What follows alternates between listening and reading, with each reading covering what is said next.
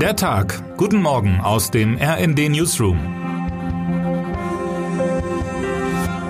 Es ist Sonntag, der 14. Mai. Zugegeben, jedes Jahr bei der Punktevergabe beim Eurovision Song Contest kommt doch ein wenig Spannung bei mir auf. Es ist weniger die Hoffnung auf einen deutschen Sieg bei dem Songwettbewerb, sondern vielmehr eine Sorge. Landet Deutschland wieder auf dem letzten Platz? Ein wenig bangt man ja doch, dass man sich wieder vor dem europäischen Fernsehpublikum blamieren könnte. So wurde es auch gestern Nacht wieder spannend. Punkt um Punkt kletterte die Favoritin des Abends und die Gewinnerin Loreen aus Schweden, die nach 2012 zum zweiten Mal den ESC gewinnt, an die Spitze der Tabelle. Und wie schon in den Vorjahren gab es von den internationalen Juries bis auf zwei Ausnahmen keine Punkte für den deutschen Beitrag. Germany, no points. Nach dem Publikumsvoting herrscht noch größere Ernüchterung. Auch dieses Jahr überzeugte der deutsche Beitrag die TV-Zuschauerinnen und TV-Zuschauer in Europa nicht. Am Ende erreichten Lord of the Lost Platz 26, letzter mit insgesamt nur 18 Punkten, eine herbe Enttäuschung.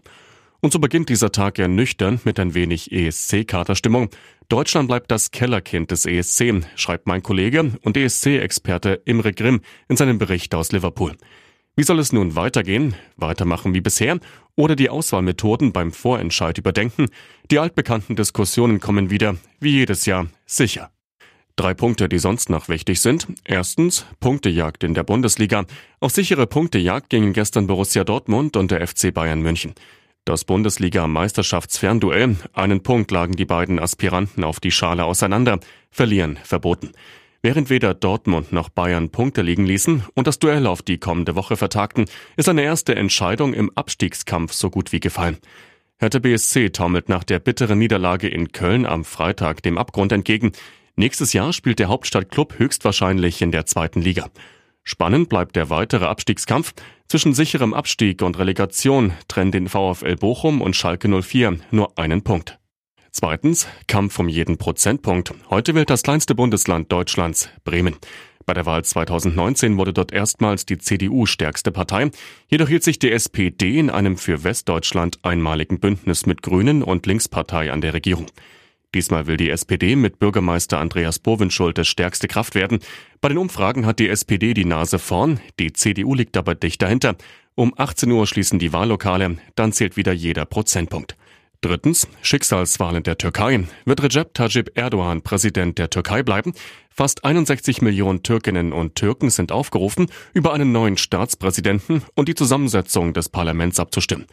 Die Wahlen könnten für die Türkei eine Zeitenwende bedeuten, schreibt RND-Korrespondent Gerd Höhler in seinem Wahlvorbericht. Meinungsforscher erwarten bei der Präsidentenwahl ein Kopf-an-Kopf-Rennen zwischen Erdogan und seinem sozialdemokratischen Herausforderer Kemal Kilicdaroglu, der als gemeinsamer Kandidat von sechs Oppositionsparteien antritt. Erste Trends werden für den späten Abend erwartet. Von beiden Wahlen berichten wir heute ausführlich. Termine des Tages.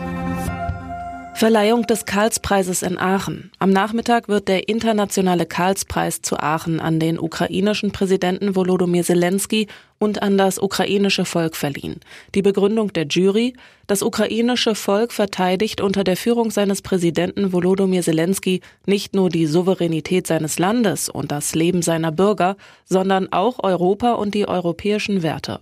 Der Präsident wird persönlich nach Deutschland kommen. Sein Besuch wurde Samstagnachmittag bestätigt. Im Vorfeld gab es dennoch Irritationen. Irritierend, das ist auch das Verhältnis zwischen Zelensky und der deutschen Führungsebene, schreibt meine Kollegin aus dem Hauptstadtbüro Christina Dunz. Aufstiegskampf in der zweiten Bundesliga. Darmstadt 98 kann mit einem Sieg bei Hannover 96 am Nachmittag den Aufstieg in das Fußball-Oberhaus feiern. Auch ein Unentschieden könnte reichen, wenn gleichzeitig der Hamburger SV bei Jan Regensburg maximal einen Punkt holt. Wer heute wichtig wird. Heute ist Muttertag. Noch Fragen?